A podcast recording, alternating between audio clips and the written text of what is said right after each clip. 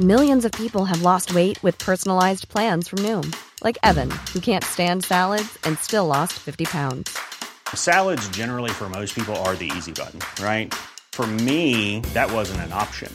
I never really was a salad guy. That's just not who I am. But Noom worked for me. Get your personalized plan today at Noom.com.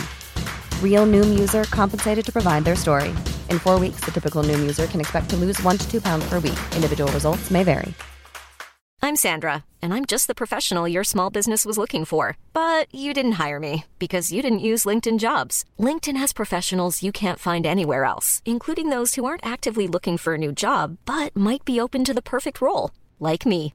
In a given month, over 70% of LinkedIn users don't visit other leading job sites. So if you're not looking on LinkedIn, you'll miss out on great candidates like Sandra. Start hiring professionals like a professional. Post your free job on linkedin.com/people today. Millions of people have lost weight with personalized plans from Noom, like Evan, who can't stand salads and still lost 50 pounds. Salads, generally, for most people, are the easy button, right? For me, that wasn't an option.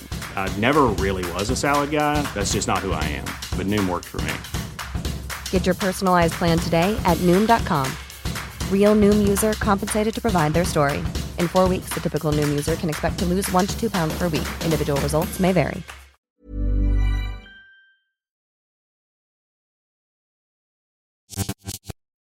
Buenas noches, bienvenidos al Criminalista Nocturno.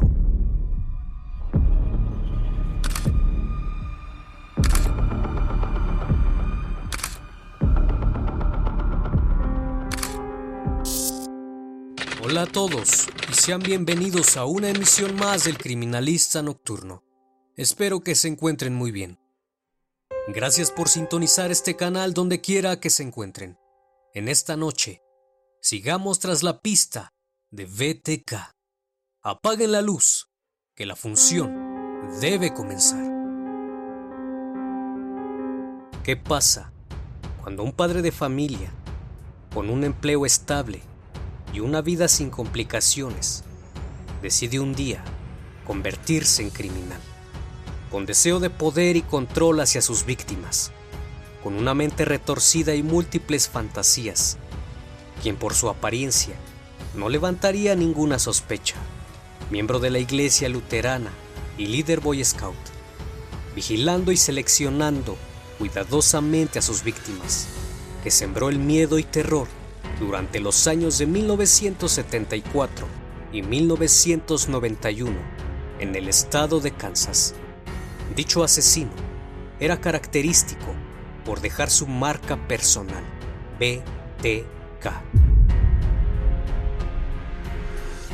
Describiendo así su modus operandi. Poco después de los asesinatos, el asesino BTK escribió algunas cartas enviadas a la policía y a agencias de noticias locales, donde se mofaba de los crímenes y daba detalles precisos de cada asesinato. Y tras muchos años de búsqueda e investigación, en 2004 fue detenido. Las esperanzas de encontrarlo eran escasas, pero tras un último intento por atraparlo, se logró extraer el ADN de las uñas de una de sus víctimas, por lo que la policía comenzaría a realizar diversas tomas de muestras a miles de hombres, que se ofrecían sintiéndose estigmatizados, incluso por sus familias, quienes a veces creían que ellos eran el asesino BTK. En ese intento por demostrar no ser un asesino, estos hombres ofrecían sus muestras biológicas para limpiar sus nombres. Sin embargo, todo esto fue inútil, pues a la persona que buscaban ni siquiera estaba en la lista de sospechosos, por lo que tras una muestra de arrogancia, envió un CD a la policía con un único archivo, pensando que nuevamente se saldría con la suya. Lo que no sabía era la policía ya contaba con tecnología para detectar metadatos del documento que había enviado. Y tras el análisis se pudo determinar que la persona que escribía la carta se hacía llamar Denise, encontrando así su conexión a una iglesia luterana. Inmediatamente se inició la búsqueda y se dieron cuenta que existía una iglesia llamada Iglesia Luterana Wichia-Denis. De esta manera, los investigadores encontraron al sospechoso. Increíblemente, se trataba de un diácono luterano de una iglesia, llamado Denis Ryder, pero había un inconveniente. No lo podían detener, pues debían conseguir más evidencias. Los investigadores sabían que el asesino BTK tenía un Jeep Cherokee. Cuando fueron a su casa de Ryder, un Jeep Cherokee estaba en su garage. Sin embargo, no era evidencia suficiente para detenerlo, por lo que se le pidió a la universidad donde asistía su hija prestar una muestra de ADN que ésta dejó como requisito para ingresar. Se determinó que la muestra de ADN era similar con respecto a la hallada en las escenas de los crímenes. El 25 de febrero de 2005, Denise Ryder fue arrestado. Pero ¿quién era Denise Ryder? ¿Y qué lo llevaría a convertirse en un criminal sádico y fetichista? Nació el 9 de marzo de 1945, el mayor de cuatro hermanos, en Pittsburgh, Kansas, Estados Unidos. Un lugar aparentemente tranquilo, donde Denise, ya desde muy joven, fantaseaba con vejaciones, tortura, sadismo y muerte.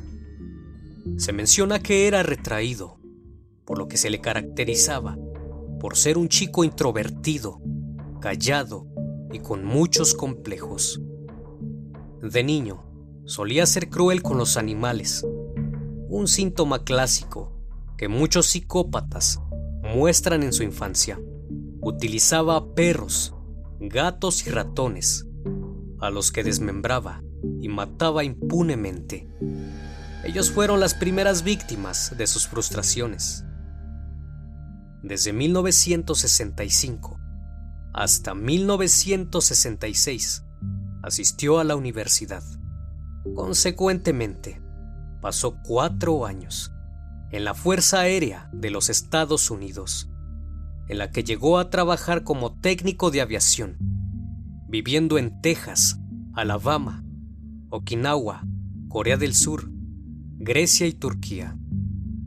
Tras su regreso a Estados Unidos, se trasladó de nuevo a Wichita, donde estudiaría electrónica y para funcionario de justicia. Su vida de matrimonio comenzaría al casarse en mayo de 1971 con Paula Dietz, con quien tendría un hijo y una hija. De 1972 a 1973, Ryder trabajó como embalsamador en una compañía, fue empleado de un supermercado y posterior a eso, se convertiría en un agente de seguridad privada para la compañía ADT encargada de colocar alarmas en locales y comercios.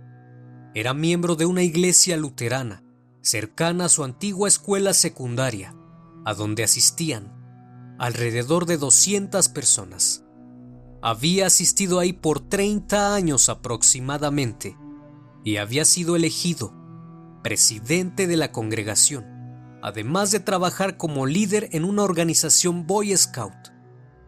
Pero tras ser despedido, poco a poco comenzó a mezclar sus fantasías con la realidad. Tenía una profunda obsesión por el bondage. Denise se dedicó a vagar con su coche por las calles vigilando y seleccionando cuidadosamente a sus víctimas. Se lo tomaba con calma. No dejaba nada al azar. No era un hombre imprudente. Quería que todo saliese bien. Pasaba horas y horas observando su comportamiento, y la seguía durante minutos. Apuntaba sus rutinas e incluso se acercaba a sus buzones para conocer sus nombres. Fue entonces cuando en 1974 decidió llevar a cabo una de sus más elaboradas ideas, asesinar a una familia completa, los Sotero. Se compró ropa especial, un arma para amedrentar una máscara para ocultar su identidad y para ser más intimidante, sogas y esposas entre otras cosas. Más tarde, todos estos instrumentos serían parte de su kit para matar. Había estado fantaseando tanto sobre lo que le haría a Julie Otero y a su hija, hasta que finalmente, la mañana del 15 de enero de 1974, a las 7.30 de la mañana, dio inicio a su mayor fantasía. A esas alturas, sabía que no debía parar, o más bien no podía. Rodeó la casa, cortó la línea telefónica y entró en el domicilio por la puerta trasera. Les apuntó con una pistola y pretendió tranquilizarles. Dijo que era fugitivo y que solo pretendía comer y huir en su coche. Inmediatamente los ató de pies y manos, aplicando sus conocimientos como Boy Scout. Los suplicios a los que los sometió empezaron siendo psicológicos. Inició sometiendo a los hijos delante de la pareja, para después asfixiar al padre con una bolsa de plástico atada con cuerdas alrededor de la cabeza. Después llegó el turno de la madre, con la que fantaseó hasta llegar al orgasmo. Ante la aterradora mirada de los pequeños, al terminar, la estranguló. Siguió con la pequeña, hasta que se dio cuenta de que los progenitores todavía estaban vivos, y volvió a estrangularlos. Como la niña aún tenía funciones vitales, decidió subirla a la segunda planta y terminar con su fantasía. Lo mismo hizo con el más pequeño de la familia. Estuvo un momento ahí, hasta cerciorarse de que todos estuviesen muertos. Luego recogió sus cosas, se llevó el reloj del padre, un radio y huyó en el coche de la familia, que dejó abandonado en el aparcamiento de un centro comercial. Ese mismo día, la policía de Kansas recibió una llamada del este de la ciudad. El joven Charlie Otero había vuelto a su casa del colegio y había encontrado a su padre y a su madre muertos en su habitación. A la llegada de la policía descubrieron al padre y a la madre del joven atados con una cuerda de una persiana, acostados sobre la cama. Tras realizarles la necropsia, confirmaron que ninguna víctima había sufrido agresión sexual. Ryder declaró años después que había planeado el crimen, pero que perdió el control de la situación tras entrar en la casa, pues el pánico lo invadió. Pensó que el padre no iba a estar en el domicilio, mencionó. Yo nunca había estrangulado a nadie antes. Yo realmente no sabía cuánta presión había que aplicar, ni por cuánto tiempo. A tan solo tres meses, el 5 de abril de ese mismo año, después del crimen de la familia Otero, Denise volvió a matar. En esta ocasión, las víctimas fueron Catherine Bright y su hermano Kevin, quienes al entrar en su casa se encontraron con un hombre armado, quien había entrado rompiendo el cristal de la puerta trasera. Denise agarró con fuerza a Kevin y le obligó a atar a su hermana a una silla, llevándoselo a otra habitación donde intentó estrangularlo. Pero el joven se defendió y Ryder no tuvo otra opción que darle dos disparos en la espalda.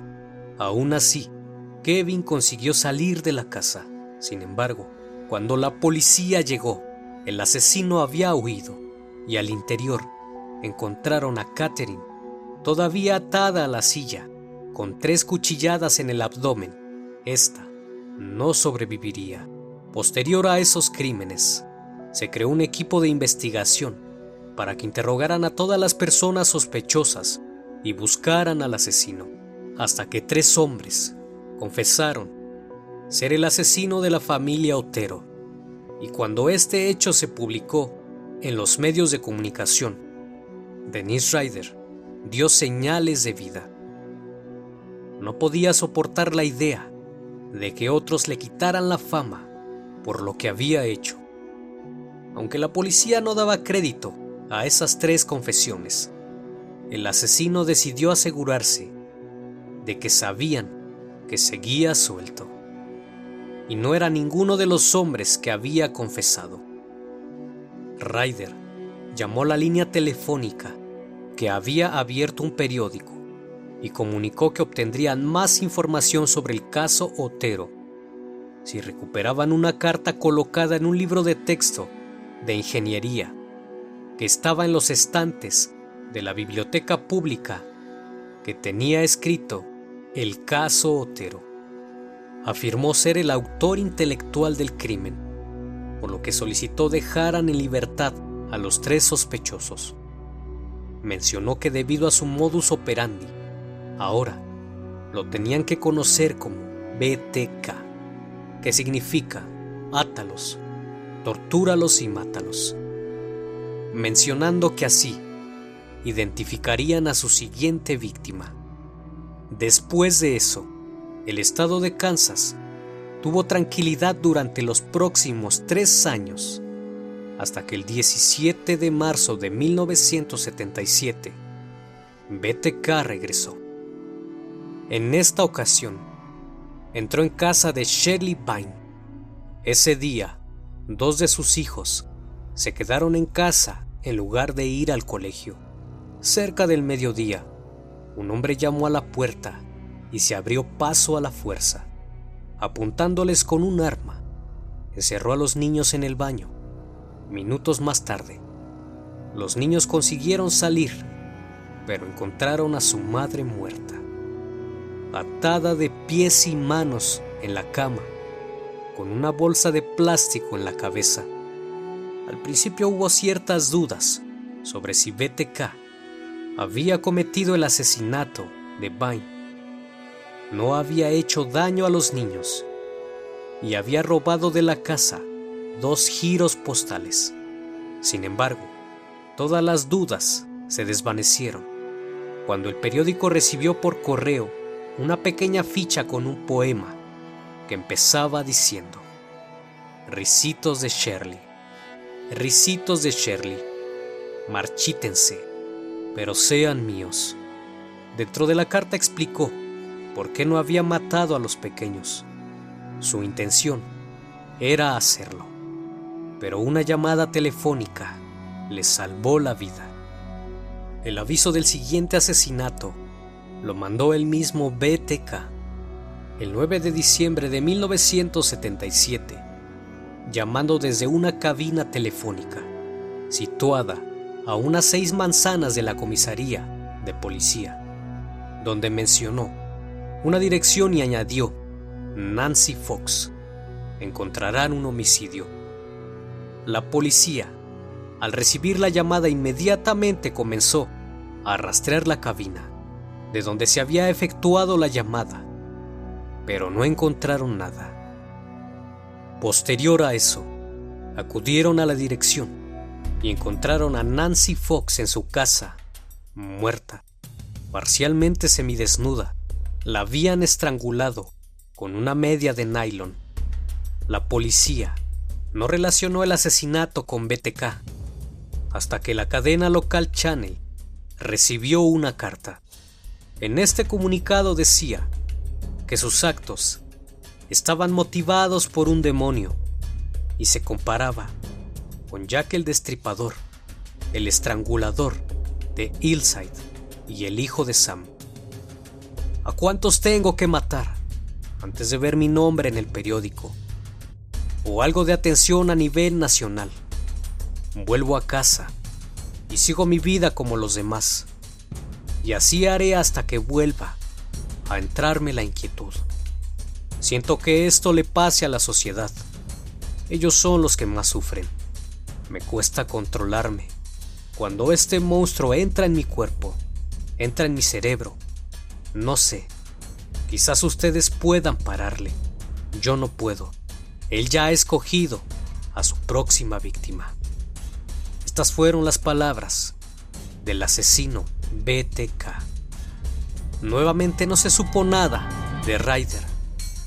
Alrededor de un año y medio. Una noche de primavera de 1979, Frank Dare, de 63 años, llegó a su casa a las 11 de la noche y se encontró con que habían entrado ladrones, por lo que llamó a la policía, quienes no tenían ni la más remota idea que se trataba del asesino BTK. Hasta que Fran recibió un sobre con las joyas que le habían robado, un dibujo hecho por el intruso y un poema. El poema contaba lo mucho que se había decepcionado al ver que Fran llegaba tarde aquella noche. Tenía la intención de matarla. Le dejó una nota en la que decía, Alégrate por no haber estado aquí, porque yo estaba.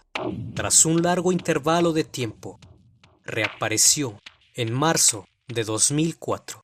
El periódico recibió un sobre con el nombre de Bill Thomas Killman como remitente. Contenía una carta de una sola página, junto con fotocopias del carnet de conducir de una mujer y tres fotografías del cadáver de esta. El 16 de septiembre de 1986, el marido de esta llegó a casa a comer y encontró su cadáver. Tenía las manos y los pies atados. La habían estrangulado. Las tres fotografías mostraban el cadáver de la víctima en distintas posturas. Para cada foto, asesinada 18 años antes. La policía volvió a ponerse en marcha, rescatando la grabación telefónica para analizar de nuevo su voz. Se pidió la ayuda de un experto en perfiles criminales y se empezó a difundir en todos los medios nacionales la historia de este asesino.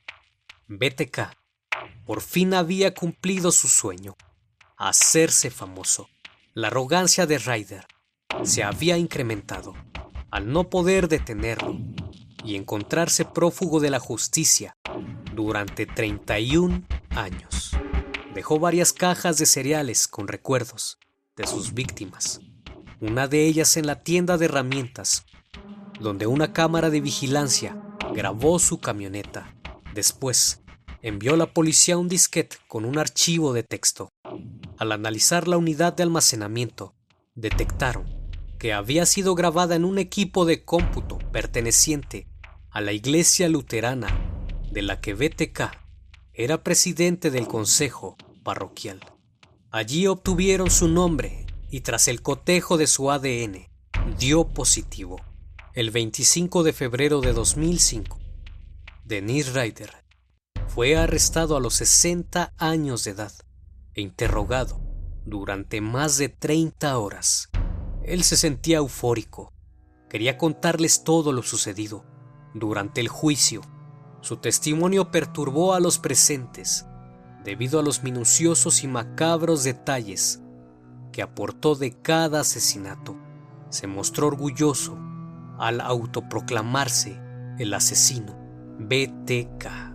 El 27 de junio de ese año se declaró culpable de los 10 crímenes y el 18 de agosto de 2005 fue sentenciado a 10 cadenas perpetuas consecutivas, una por cada muerte. Denise Ryder podrá optar a la libertad condicional después de cumplir 175 años en prisión, es decir, en el año 2180, por lo que jamás saldrá de prisión. Cuando se le cuestionó acerca de su comportamiento, mencionó, no soy más que un buen hombre que ha hecho cosas malas. Denise Ryder un respetable padre de familia, presidente de una congregación de la Iglesia Luterana y líder de los Boy Scouts. Una impecable fachada de un ciudadano ejemplar que en su interior escondía el que ha pasado a la historia como el asesino BTK.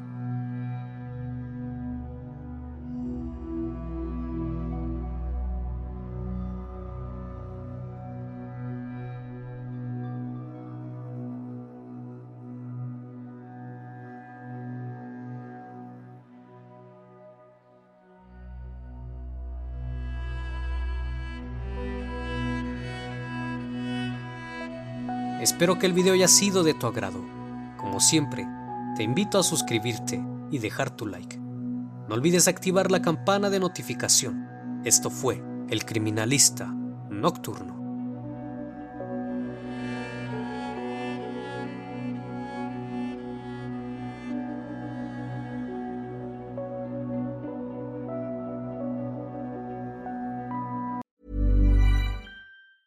Planning for your next trip? Elevate your travel style with Quince. Quince has all the jet setting essentials you'll want for your next getaway, like European linen, premium luggage options, buttery soft Italian leather bags, and so much more. And is all priced at 50 to 80% less than similar brands. Plus, Quince only works with factories that use safe and ethical manufacturing practices. Pack your bags with high-quality essentials you'll be wearing for vacations to come with Quince. Go to quince.com/pack for free shipping and 365-day returns.